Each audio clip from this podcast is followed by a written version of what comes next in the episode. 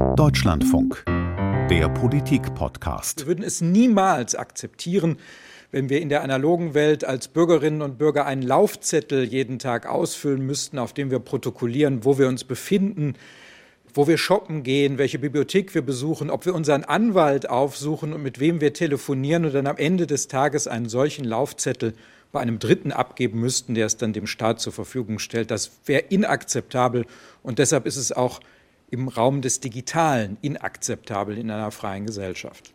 Ja, das sagte Bundesjustizminister Marco Buschmann von der FDP. Herzlich willkommen zur Folge 279 des Politik-Podcasts. Es ist viel los gewesen diese Woche und spätestens seit Dienstag gibt es Gewissheit, was die Vorratsdatenspeicherung in Deutschland angeht. Der Europäische Gerichtshof hat nämlich bestätigt, dass eine allgemeine unterschiedslose Vorratsspeicherung von Verkehrs- und Standortdaten gegen EU-Recht verstößt, es sei denn, es liegt eine ernste Bedrohung für die nationale Sicherheit vor. Wir werden gleich noch vertieft über das Urteil und seine Folgen sprechen. Wir, das sind heute bei mir mit im Studio. Johannes Kuhn, ich bin hier im Deutschlandfunk Hauptstadtstudio unter anderem für die Digitalpolitik zuständig. Und zugeschaltet? Aus Bonn heute, Gudula Geuter. Ich kümmere mich um Rechtspolitik und befinde mich auf dem Deutschen Juristentag in Bonn, der alle zwei Jahre stattfindet immer an unterschiedlichen Orten. Und äh, da ähm, ist das Thema Vorratsdatenspeicherung heute äh, nicht Schwerpunktthema gewesen, aber in diesen Tagen klingt hier vieles an, was im Weiteren mit dem Thema zu tun hatte. Ich bin außerdem zuständig für die Grünen.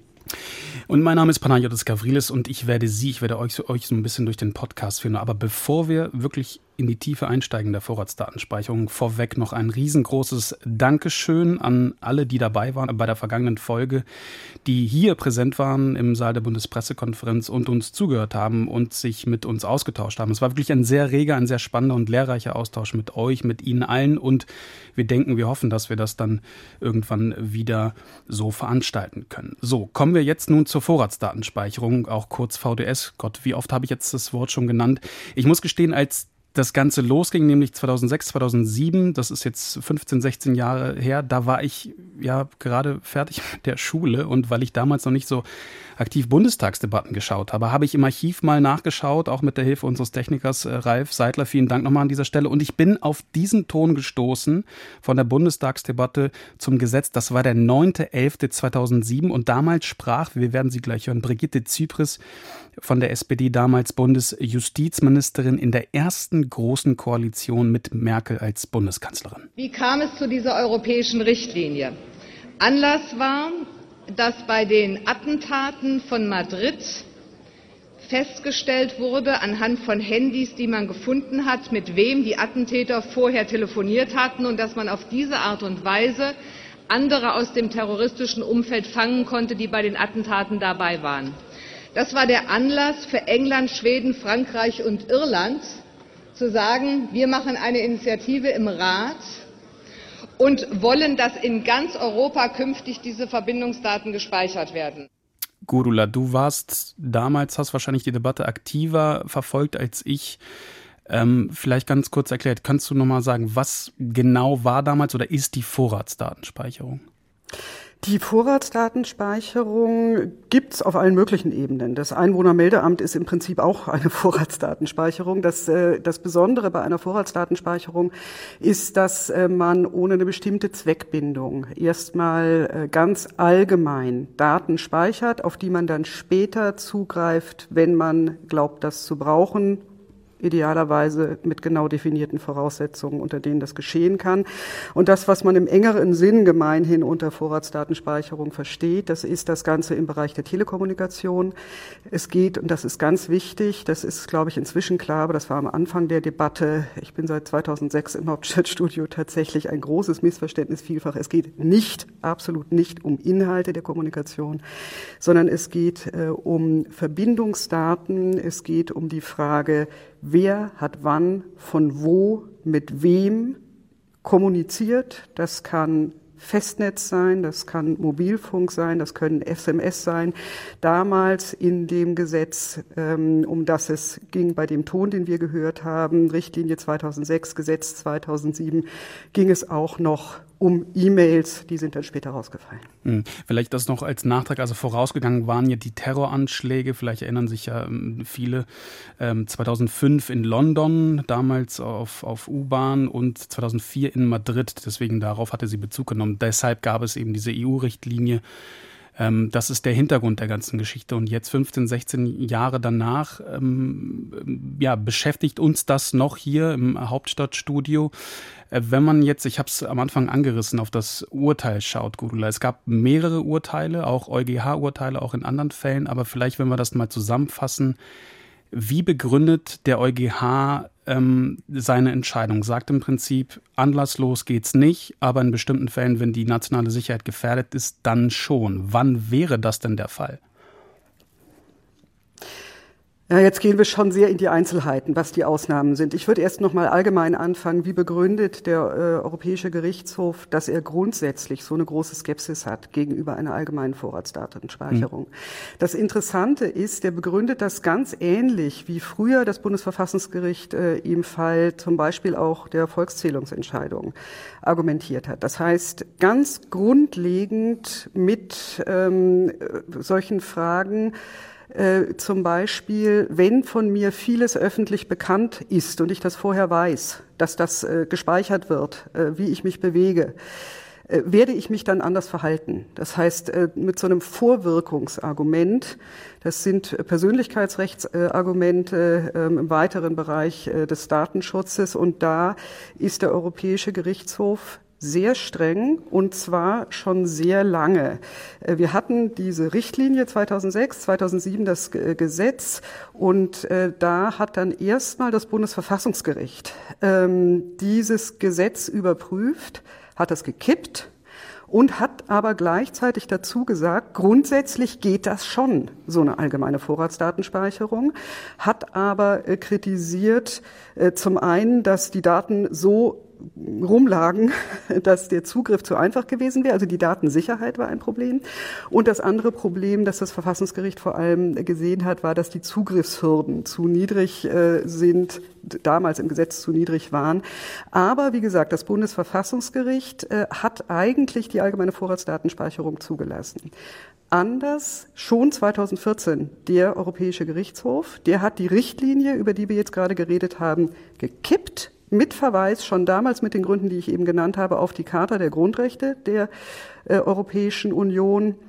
Und äh, dann äh, gab es den nächsten Anlauf für ein Gesetz. Äh, und da kommen wir vielleicht gleich noch zu, wie die weitere Entwicklung äh, war.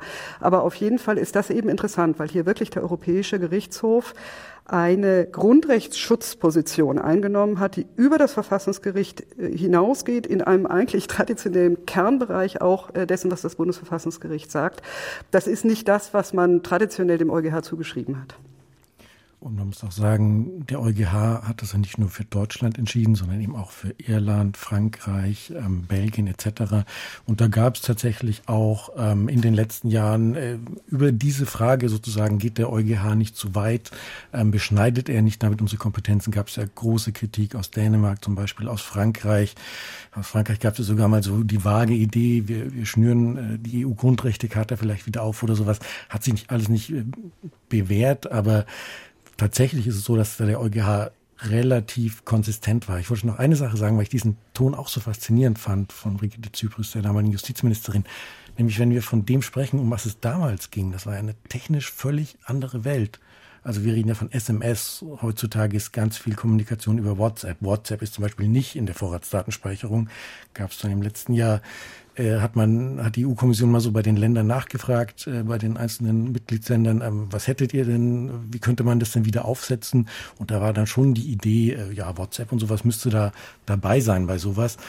Wir sind ja heute alle online. Das ist ja auch ein ganz mhm. großer Unterschied. Damals ging es wirklich drum, sozusagen, wann geht jemand online, ist tatsächlich auch heute noch relevant. Kommen wir vielleicht nochmal drauf. Stichwort IP-Adressen, wenn ich mit meinem Computer online gehe und dann der eine Adresse zugewiesen bekommt von der Telekom oder von Vodafone oder was auch immer ähm, und dann äh, sozusagen auf eine Seite geht und da dann diese Adresse hinterlässt. Ähm, ja, es war eine ganz andere Zeit. Und was auch noch anders ist, und ich glaube, das ist was, was man nicht unterschätzen darf, tatsächlich ist wenn wir jetzt davon reden, wie gläsern ähm, ist der Einzelne, die Einzelne, ähm, ist tatsächlich, dass wir inzwischen mit Machine Learning, also dem, was man künstliche Intelligenz nennt, Software, die sehr gut ist, Muster zu erkennen, ähm, sehr viel, sehr viel einfacher haben oder hätten, diese Daten auszuwerten. Also da sozusagen die, die Stecknadel im Heuhaufen zu finden, wäre sehr viel einfacher, weil wir eben inzwischen Software haben, ähm, die ganz, ganz große Datenmengen sehr, sehr gut analysieren und da auch äh, sozusagen dann äh, personalisierte und Profilmerkmale rausziehen könnte. Johannes, du sagst andere Zeit. Ich wollte gerne noch auf den anderen Punkt äh, eingehen, Johannes, den du eben genannt hast, nämlich äh, der große Widerstand äh, der einzelnen Mitgliedstaaten der Europäischen Union, den es von Anfang an gegeben hat. Das hatte auch einen ganz formalen Grund. Der, ähm, äh, die Staaten haben zum Teil gesagt, die, die EU ist gar nicht zuständig weil es um Sicherheit ginge und äh, da wären die einzelnen Staaten zuständig.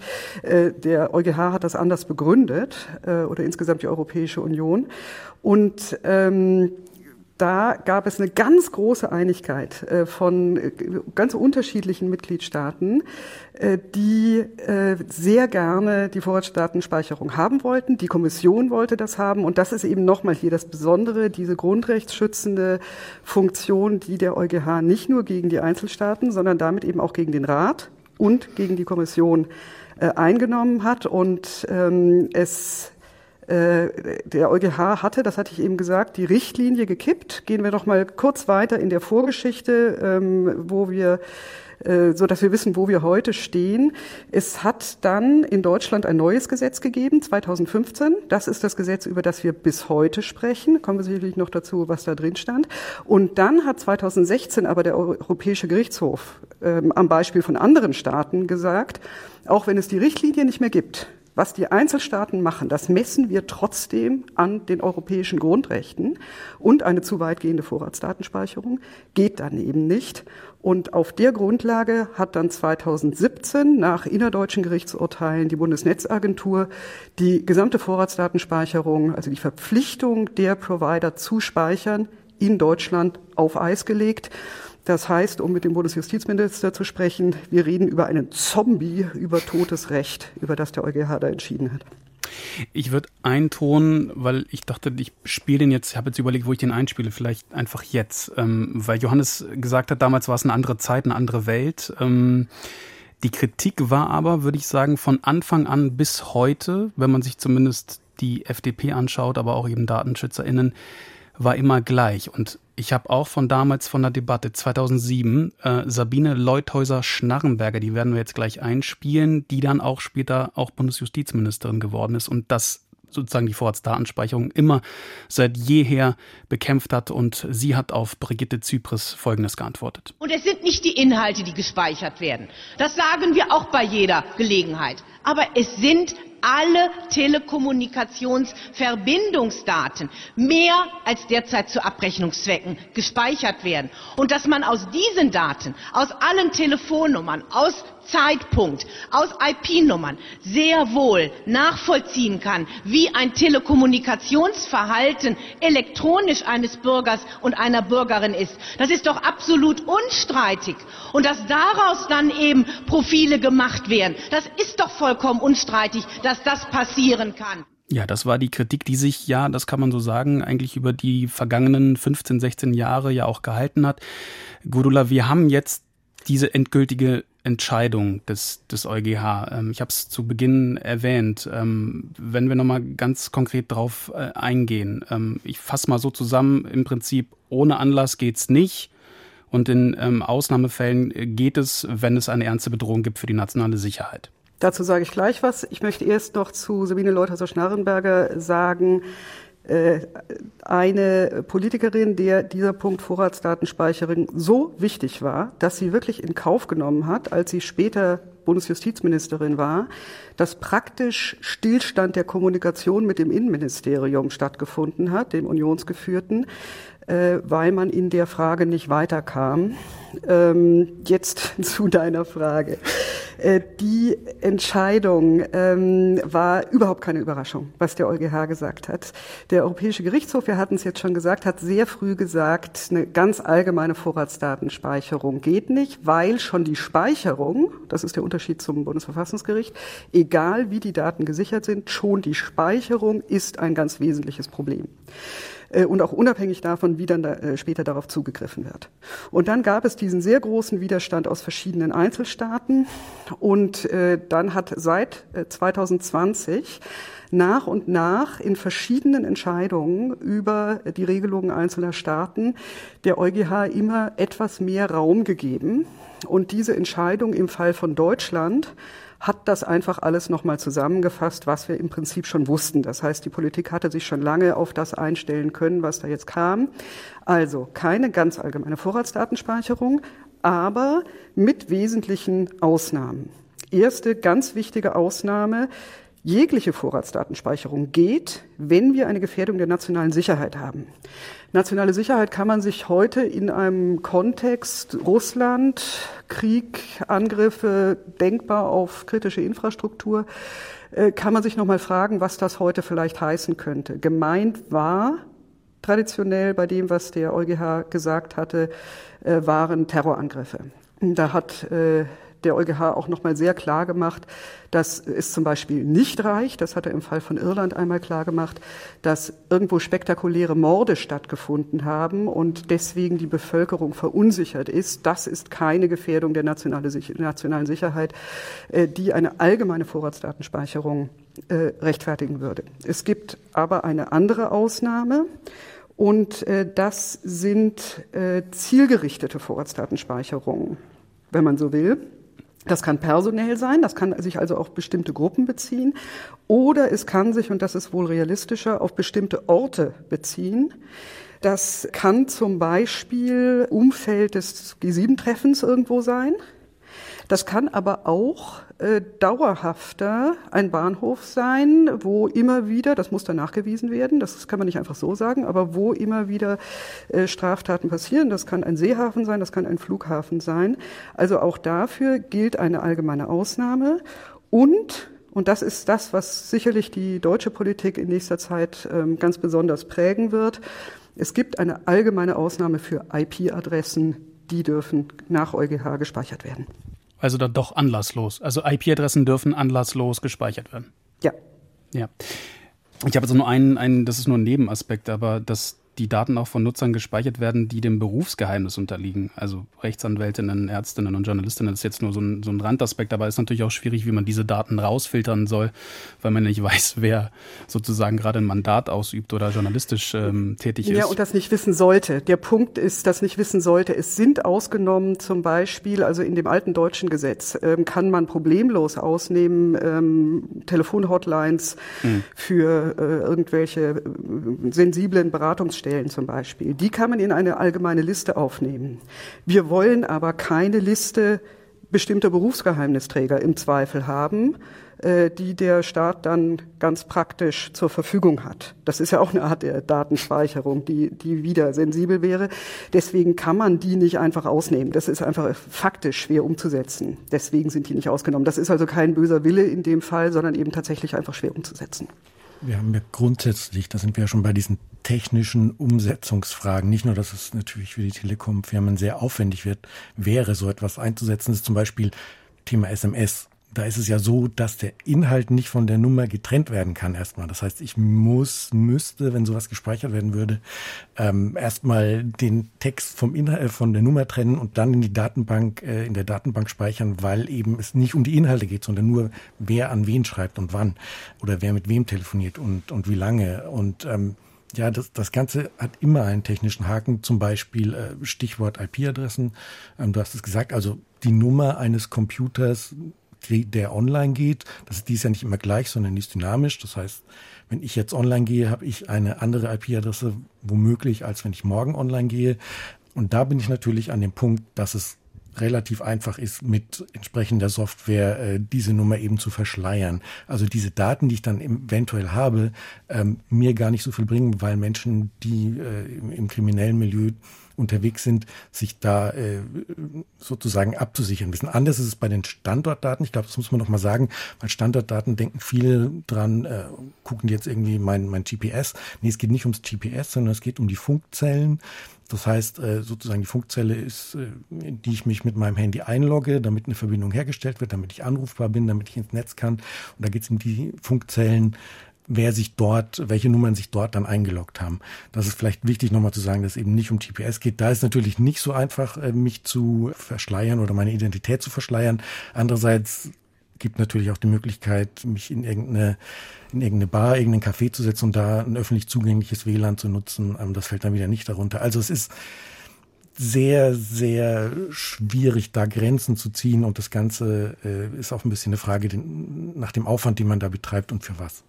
Wir haben jetzt ja schon mal breiter geredet über äh, mit zwei FDP-Tönen schon äh, und mit der Argumentation des EuGH über die datenschutzrechtlichen Bedenken und die grundrechtlichen Bedenken. Vielleicht müssen wir an irgendeiner Stelle auch noch mal einführen, warum die Staaten das eigentlich haben wollen, äh, was das Interesse der Ermittler ist. Dann machen wir es jetzt. Es, es ist tatsächlich so, dass diese Grundrechtssensibilität auch nicht jedem einleuchtet. Also es gibt äh, von Anfang an eben diese Argumentationslinie. Und deswegen hat da Leuthauser Schnarrenberger auch so emotional reagiert, äh, wie das zu hören war, ähm, dass es von Anfang an eben vielfach hieß, es geht nicht um die Inhalte und damit ist das grundrechtlich irrelevant. Ähm, das war vielfach die Ermittlerargumentation. Aber es ist eben nicht nur das, sondern es gibt natürlich auch wirklich echte Interessen. Und zwar nicht nur Ermittler wollen immer alle Instrumente, die sie gern haben können und wir nehmen alles, was wir kriegen, äh, sondern es ist eben so, dass die klassischen Instrumente äh, mehr und mehr leer laufen. Das heißt, es ist natürlich völlig äh, unstrittig, dass eine Telefonüberwachung sogar mit Inhalten ähm, ein ganz legitimes Ermittlungsinstrument ist. Äh, nun läuft aber eben immer weniger über Telefon und es läuft über andere technische Wege. Ähm, und äh, das heißt, die Instrumente laufen zum Teil einfach leer. Dann haben wir das andere Problem. Ich habe halt Straftaten, die gerade und in erster Linie, und das ist eben eine Frage auch der IP-Adressen, im oder mittels Internet begangen werden. Das ist äh, Computerbetrug, das äh, ist äh, Kinderpornografie, um dem Kürzel halber bei diesem unschönen Wort zu bleiben, das ist Hass im Netz. Äh, das ist auch hier äh, gerade zum Beispiel auch bei einem grünen parlamentarischen Event hier am Juristentag äh, Thema gewesen. Banküberfälle sind sehr viel seltener geworden, weil es eben andere lukrativere Wege gibt, an Geld zu kommen. Und die finden eben vielfach im Internet statt. Und deswegen braucht man eben auch die gerade internetbezogenen Mittel, um das sichern zu können. Und äh, dann ist eben immer wieder die Frage, wie viele andere Hinweise außerhalb des Netzes gibt es oder wie weit ist man da gerade auf das Netz angewiesen? Und ähm, Johannes, vielleicht kannst du da auch einfach noch mal was zu den Veränderungen sagen, die sich in diesem Sinn ergeben haben. Eben nicht nur, du hast es ja eben schon angesprochen, äh, dass wir alle immer trackbarer werden äh, über moderne Kommunikationsmittel, sondern dass auch die Kriminalitätsgefahren dadurch eben immer größer sind. Ja, es ist natürlich so, dass äh, weitestgehend verschlüsselt kommuniziert wird. Ähm, WhatsApp zum Beispiel ist ja per se auch verschlüsselt. Ähm, es gibt ja immer diese klassischen Beispiele, äh, die genannt werden. Also IP-Adressen ist dann eben oft, du hast es gesagt, Computerbetrug. Ähm, woher kommt das Ganze? Ich muss ja immer, es geht ja immer darum, dann den Anschlussinhaber sozusagen zu identifizieren. Ich habe schon gesagt, es ist dann auch möglich, das Ganze zu verschleiern. Wir haben die Geschichte mit den Funkzellendaten, mit den Standortdaten, also zum Beispiel, wer hat sich zu einer gewissen Zeit an einem Tatort aufgehalten. Das ist jetzt zum Beispiel, wenn es aktuell äh, ein aktueller Tatort ist, ist das schon möglich, weil äh, die äh, Telekommunikationsanbieter speichern diese Standortdaten sieben Tage lang. Ähm, aber dann werden sie gelöscht. Und die Vorratsdatenspeicherung sagt eben, ja, da brauchen wir eigentlich mehr Zeit, weil was ist, wenn wir erst später darauf kommen, dass zum Beispiel wir äh, da so eine gewisse Zelle brauchen. Ähm, Genau, gleiches Telekommunikationsverkehrsdaten, eben wer steht mit wem in Kontakt, aber auch das wird eben schwieriger, weil es vermittelt ist. Also um es mal ein bisschen abstrakter zu formulieren, wir sind halt jetzt, es passiert gar nicht mehr so viel im Netzwerk, sondern auf der App-Ebene. Und da daher kommt eben auch die Diskussion, muss die Vorratsdatenspeicherung, wenn sie denn wiederkommen sollte, müsste die eigentlich ausgeweitet werden, eben auf ähm, Videotelefonie, auf WhatsApp, auf solche Dinge, dass dann eben auch solche Anbieter die Daten vorhalten müssen. Aber wir sind jetzt sozusagen durch diese EuGH-Urteile erstmal an dem Punkt, wo man fragt, ähm, braucht man das überhaupt? Und da gibt's ja sehr unterschiedliche Ansichten, ob da die Ermittlungsinstrumente, die man bislang hatte, ausgeschöpft werden Da geht es ja auch um so Fragen wie ähm, personelle Besetzung. Beim Thema ähm, sexuelle Gewalt gegen Kinder geht es auch um verdeckte Ermittlungen, auch bei Extremismus. Dann haben wir wieder solche Dinge, da können wir vielleicht noch drüber reden, Hasskriminalität. Da ist es so, die Plattformen, Facebook, Twitter etc haben keine Herausgabepflicht. Das ist so, jetzt gibt es ein neues Gesetz, das ist, ruht aber im Moment. Ähm, tatsächlich von denen die IP-Adresse zu bekommen, ist nicht immer einfach. Dann dauert es oft sechs, acht Wochen. Und in dem Moment ähm, ist das Ganze schon nicht mehr abfragbar, wer steckt denn hinter diesem Anschluss, Anschluss bei den Telekommunikationsfirmen. Also es ist ein ganz breiter Bereich, es sind auch ganz unterschiedliche Felder von Kriminalität, kann man sagen. Panayotis, du hattest ganz am Anfang gefragt, ähm, was ist Vorratsdatenspeicherung überhaupt? Und ich weiß nicht, ob ich da ähm, deutlich genug gesagt hatte. Vorratsdatenspeicherung ist die Anordnung des Staates an die Provider, so und so lange zu speichern. Das ändert natürlich nichts daran, dass Provider sowieso speichern, aus eigenem Interesse. Und die Daten, die sie sowieso speichern. Aus technischen Gründen zum Beispiel. Also Stichwort Spam. Ja, ich muss vielleicht kannst du das nochmal erklären, weil die Daten, die die Provider ohnehin haben, das ist auch wieder eine ganz andere Frage. Das hat auch mit der Vorratsdatenspeicherung nichts zu tun. Auf die Daten darf der Staat zugreifen, wenn sie vorhanden sind. Und deswegen ist das in der Diskussion eben nochmal wichtig, welche Daten gibt es sowieso, auch ohne dass der Staat nochmal von den Providern verlangt, dass sie gespeichert werden. Genau, wenn wir jetzt mal durchgehen, am Standortdaten, habe ich gesagt, also die Funkzellenverbindungen, ähm, äh, die müssen ja erfasst werden, damit sich ein Handy überhaupt sozusagen einloggen kann ins Netz oder im Netz bleiben kann. Das sind äh, sieben Tage in der Regel. Dann haben wir diese äh, Verkehrsdaten, also sozusagen wer mit wem telefoniert, äh, auch wenn man eine Flatrate hat bei sieben Tagen. Wenn man jetzt per Anruf abrechnet, zum Beispiel vom Mobilfunk in ein anderes Mobilfunknetz dafür noch extra abgerechnet wird, dann wird es eben länger gespeichert. Bei der Telekom ist es, glaube ich, 80 Tage. Und ähm, wir haben noch die Speicherung von IP-Adressen. Auch das sind sieben Tage, da habe ich es ja schon gesagt. Da ist, das sind dann solche Fragen so wie Spam. Ähm, ist da irgendwie, ist da der Rechner vielleicht Teil von einem Botnetz? Also tatsächlich sind das so Netzwerksicherheitsaspekte oder ganz einfach so Störungsfragen, wo man dann ein bisschen zurückgucken kann und kann sagen, ah, okay, da ist der, äh, die Verbindung schon häufiger abgebrochen. Da gibt es ein Problem das sind die Daten, die es im Moment gibt. Also es ist tatsächlich ein sehr, im, im, im Vergleich zu dem, was mit der Vorratsdatenspeicherung eigentlich vorgesehen war, es ist ein sehr, sehr kurzer Zeitraum. Und da geht es jetzt eben darum, ähm, ja, wenn man diesen Weg weiter gehen wollen würde bei, der, bei den IP-Adressen, kann man das ja. Dann wäre die Frage, was wäre da der richtige, das richtige Maß? Also wenn es 30 Tage, wenn es 60 Tage, wenn es 80 Tage oder braucht man es vielleicht überhaupt nicht? Ich habe jetzt so gerade einfach so als an, ich nehme das jetzt mal zum Anlass, mal in die AGBs zu gucken, was eigentlich alles gespeichert wird von meiner Kommunikation.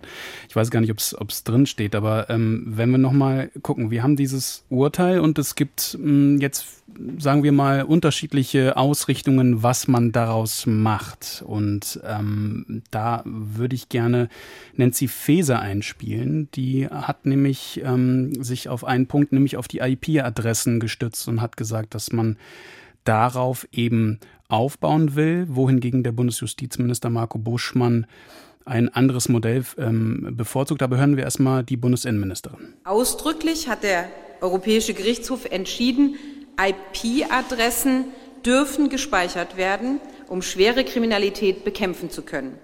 Zudem gestattet der EuGH gezielte Speicheranordnungen für Orte wie Flughäfen oder Bahnhöfe und für Gegenden mit hoher Kriminalitätsbelastung. Für die Bekämpfung schwerer Straftaten und für den Schutz unserer inneren Sicherheit sind das sehr wichtige Aussagen des Europäischen Gerichtshofes. Die damit eröffneten rechtlichen Möglichkeiten müssen wir nun auch nutzen, ja, Nutzen sagt Nancy Faeser. Ähm, das sieht Marco Buschmann ganz anders von der FDP-Bundesjustizminister. Den hören wir jetzt auch nochmal gleich im Ton, der eine Methode bevorzugt, die nennt sich Quick Freeze. Da werden wir gleich nochmal erklären, was das ist. Wir stehen auch auf dem Standpunkt, dass Quick Freeze das richtige Modell ist. Der EuGH hat es ausdrücklich bestätigt und es ist eben das Modell, das dem Vorgaben des Koalitionsvertrages entspricht, der ja eindeutig sagt, nur wenn ein Anlass gegeben ist, kann gespeichert werden. und dazu muss ein Richter oder eine Richterin dazu entscheiden. Und wenn dann klar ist, dass diese gesicherten Daten erforderlich sind, um ein Ermittlungsverfahren zum Erfolge zu führen, dann kann äh, mit einer erneuten richterlichen Entscheidung davon auch Gebrauch gemacht werden. Das ist genau das äh, Modell, an dem wir jetzt arbeiten werden. Und ich bin mir sehr sicher, dass es zügig gehen wird. Ja, er ist sich sehr sicher. Ich bin mir da nicht so sicher. Vielleicht Gudula, du auch nicht. Aber nochmal zu Quick Freeze. Ähm, das ganz verkürzt sozusagen erklärt. Also die Voraussetzung ist, die Daten sind noch vorhanden. Also sie werden tatsächlich noch von den Providern gespeichert und sind noch vorhanden. Ähm, und die Behörden können dann die Daten bei den Providern einfrieren lassen, deswegen wegen auch Freeze, beim Verdacht einer schweren Straftat. Die Daten dürfen also dann nicht gelöscht werden und neue Daten müssen dann gespeichert werden. Wenn sich dann eben zeigt, und das ist dann der zweite Schritt, dass die Daten durchaus relevant sein könnten, dann dürften sie im zweiten Schritt dann, dürften Ermittler, Ermittlerinnen auf die Daten zugreifen und beides eben per gerichtlicher Anordnung. Das ist das Modell von Buschmann, das will die FDP, das ist so ein bisschen ähm, das, der Minimalkonsens, ähm, mit dem man auf die SPD zugeht. Ähm, Gudula, der Streit ist eigentlich schon im vollen Gange. Der Streit ist im vollen Gange und äh, das, was du jetzt wiedergegeben hast, ist auch das, was Marco Buschmann nach außen erklärt. Das ist sozusagen die Maximalposition. Tatsächlich wäre es nur das, könnte man es sich auch sparen, äh, denn das geht auch schon jetzt. Natürlich können Ermittler, äh, wenn es einen Verdacht gibt, äh, auf die Daten zugreifen. Das Problem ist, dass das eben nur sehr wenige Daten sind. Quick Freeze soll eben auch beinhalten, äh, dass man das gesamte Umfeld schon mal mit einfrieren kann. Äh, das sei es das örtliche Umfeld, sei es eben irgendwie ein Netz von Kommunikation, also dass, da, dass man da sehr, sehr weit erstmal äh, geht. Und zum anderen ist bei diesem Quick Freeze Modell auch schon eine kleine Vorratsdatenspeicherung der IP-Adressen dabei. Bei Leuthauser Schnarrenberger sollten das zehn Tage sein. Ähm, wie weit es jetzt ist, müssen wir sehen. Das ist aber sicherlich ein Feld, das politischer Kompromiss sein kann.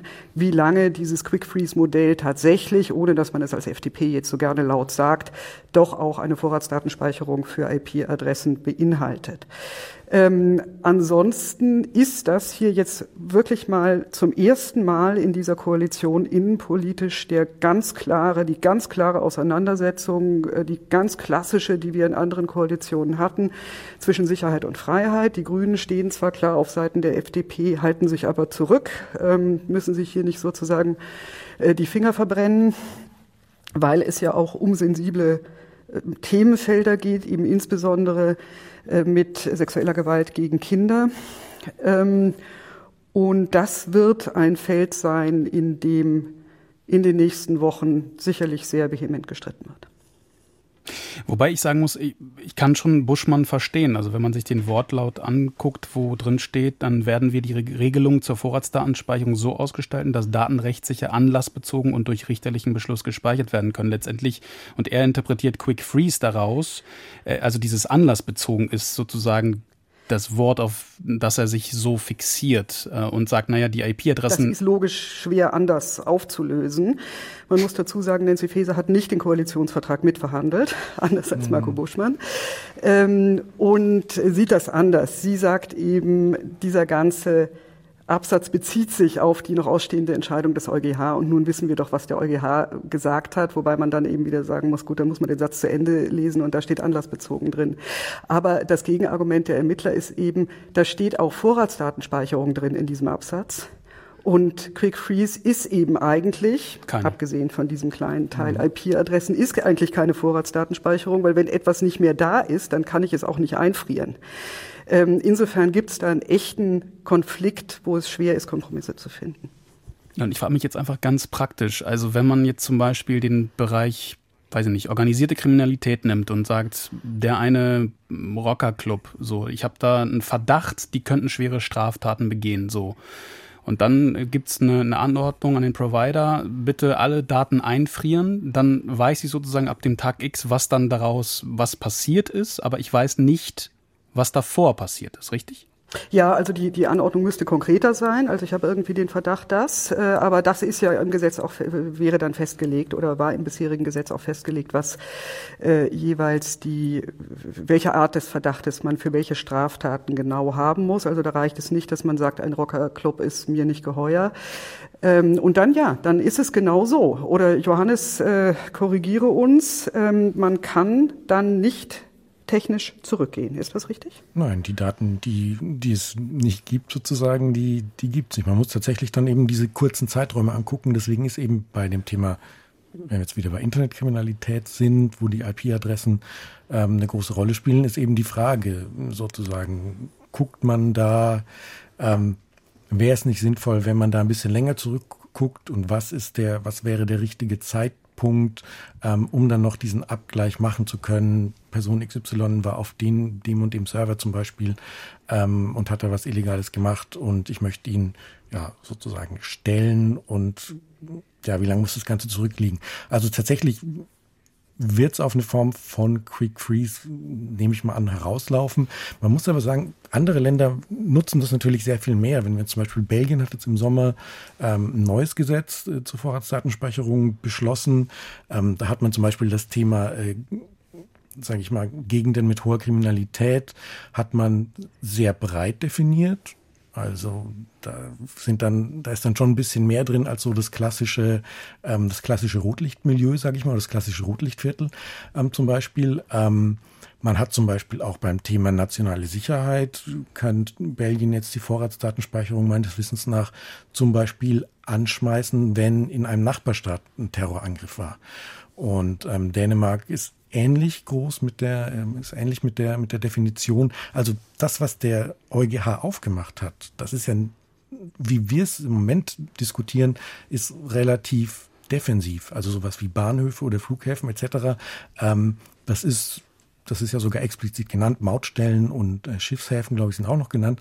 Ähm, das ist relativ defensiv. Tatsächlich gibt es dann eben Länder, die sagen, okay, wir haben jetzt diesen Hebel, ähm, wenn es da besonders hohe Kriminalität gibt, aber dann definieren wir eben, äh, was wir unter äh, hoher Kriminalität verstehen. Ob das dann wiederum vor Gericht irgendwann vor dem EuGH womöglich Bestand haben wird, ist eine andere Frage. Aber tatsächlich nutzen da andere Länder diese, diese Tür, die sich da so ein bisschen aufgemacht hat in den letzten Jahren, stärker. Das heißt, da wird der EuGH sicherlich auch noch mal drüber entscheiden. Und wichtig ist ein Punkt auch noch äh, für das, was du eben sagst, die, äh, dass man über die Speicherdauer nochmal ähm, wird sprechen müssen. Da sagen Ermittler natürlich, das geht ja nicht nur darum, dass wir nicht so schnell reagieren, sondern das geht darum, dass man erstmal erfahren muss, dass eine Straftat im Internet, zum Beispiel im Internet stattgefunden hat. Äh, das muss erstmal äh, die Privatperson erfahren, äh, zum Beispiel der Geschädigte eines Betruges, der muss dann Anzeige erstatten und die Anzeige muss dann aufgenommen werden, umgesetzt werden und so weiter. Und da können längst die zehn Tage vorbei sein, sieben Tage oder was auch immer, worüber wir reden. Also das nur noch mal zum Hintergrund dieser Frist. Und dieses ganze Spannungsfeld ist, das spielt ja nicht nur bei der Vorratsdatenspeicherung rein. Wir haben jetzt gar nicht über die Chatkontrolle gesprochen, also diesen ähm, EU-Vorstoß zu sagen, liebe Social-Media-Firmen, ähm, bitte äh, guckt doch, dass keine äh, sexualisierte Gewalt gegen Kinder ähm, in euren äh, Chats geteilt wird, und zwar indem ihr das, wie auch immer ihr es machen wollt, ähm, äh, äh, sozusagen beim Upload verhindert, und zwar nicht nur bei dem, was es schon gibt, wo man dann sozusagen äh, Bilder oder Videos abgleichen kann, sondern ähm, automatisch abgleichen kann, sondern eben auch ähm, bei neuem Material, wo ich de facto dann eine Form von Computerscanning von privater Kommunikation habe, äh, die sehr, sehr problematisch ist. Also dieses ganze es ist nicht aufgelöst, dieser, dieses ganze, äh, dieses ganze Spannungsfeld, das wir haben äh, zwischen einerseits Sicherheitsaspekten und auf der anderen Seite eben Privatsphäre, ähm, Grundrechte, freie Kommunikation etc. Das Ganze spielt auch noch in einem internationalen Kontext, weil sich Europa natürlich auch noch stärker Verbündete suchen will für eigentlich eine Form von freiem Internet. Das Ganze spielt auch noch auf der Hate Speech Ebene. Was soll da möglich sein? Also das Ganze geht weiter und es ist bei weitem, weil ich so ein bisschen in der Kommentierung die ich äh, in den Medien gelesen habe, ähm, so ein bisschen das Gefühl hat, es wird so ein bisschen als abgeschlossen ähm, wahrgenommen und auch von den Reaktionen her. Die Vorratsdatenspeicherung ist jetzt vom Tisch. A, glaube ich das nicht, weil es tatsächlich diese Türen gibt. Und B, ist damit das ganze Thema Sicherheit oder äh, Verschlüsselung, Privatsphäre Kommunikation gegen eben den Wunsch der Ermittler, ähm, da stärker darauf zugreifen zu können, weil sehr viel mehr digital passiert. Das ist bei weitem noch nicht vorbei und das wird sich noch intensivieren, weil wir leben, wie gesagt, in einer anderen Welt heute als 2005, 2006. Ich bin ja hier auf dem Juristentag, wo gestern Cohen Lennartz, der Präsident des Europäischen Gerichtshofs, die Festrede gehalten hat. Und er hat über völlig andere Anwendungsfälle geredet als die Vorratsdatenspeicherung. Aber das, was du sagst, Johannes, ist noch lange nicht vorbei. Das ist auch sozusagen durchaus im Sinne des Erfinders. Er hat nochmal die nationalen Richter ähm, sehr ermuntert, äh, tatsächlich auch dann vorzulegen, wenn eigentlich alles vorbei ist und wenn man denkt, der EuGH hat äh, endgültig entschieden, wenn man damit nicht leben kann, um, wie er meinte, eben einen äh, Dialog äh, der Gerichte zu haben. Und das ist ja auch genau das, was das Bundesverwaltungsgericht hier gemacht hatte. Das hatte vorgelegt und dadurch kam es zu der EuGH-Entscheidung, weil die Richter im Bundesverwaltungsgericht frei übersetzt gesagt haben, das kann doch wohl nicht wahr sein, meint ihr das ernst? Ähm, da sagte der EuGH jetzt, ja, das meinen wir ernst, aber es gibt eben die stehende Aufforderung, macht sowas ruhig immer wieder. Und das wird nicht der einzige Grund sein, warum uns das noch vielfach beschäftigen wird die Diskussion um die Vorratsdatenspeicherung. Was passiert? Es ist noch nicht vorbei, aber diese Folge des Politik-Podcasts ist jetzt gleich vorbei, die Folge 279. Wie immer könnt ihr, können Sie uns ein Feedback schicken an politikpodcast.deutschlandfunk.de. Wir sind wie immer dankbar über eure, ihre Meinungen. Also seid eifrig, seien Sie eifrig beim schreiben. Für diese Folge verabschieden sich aus dem Studio Johannes Kuhn, Panayotis Gavrilis und Gudula Geuter aus Bonn. Vielen Dank. Ciao. Ciao. Tschüss.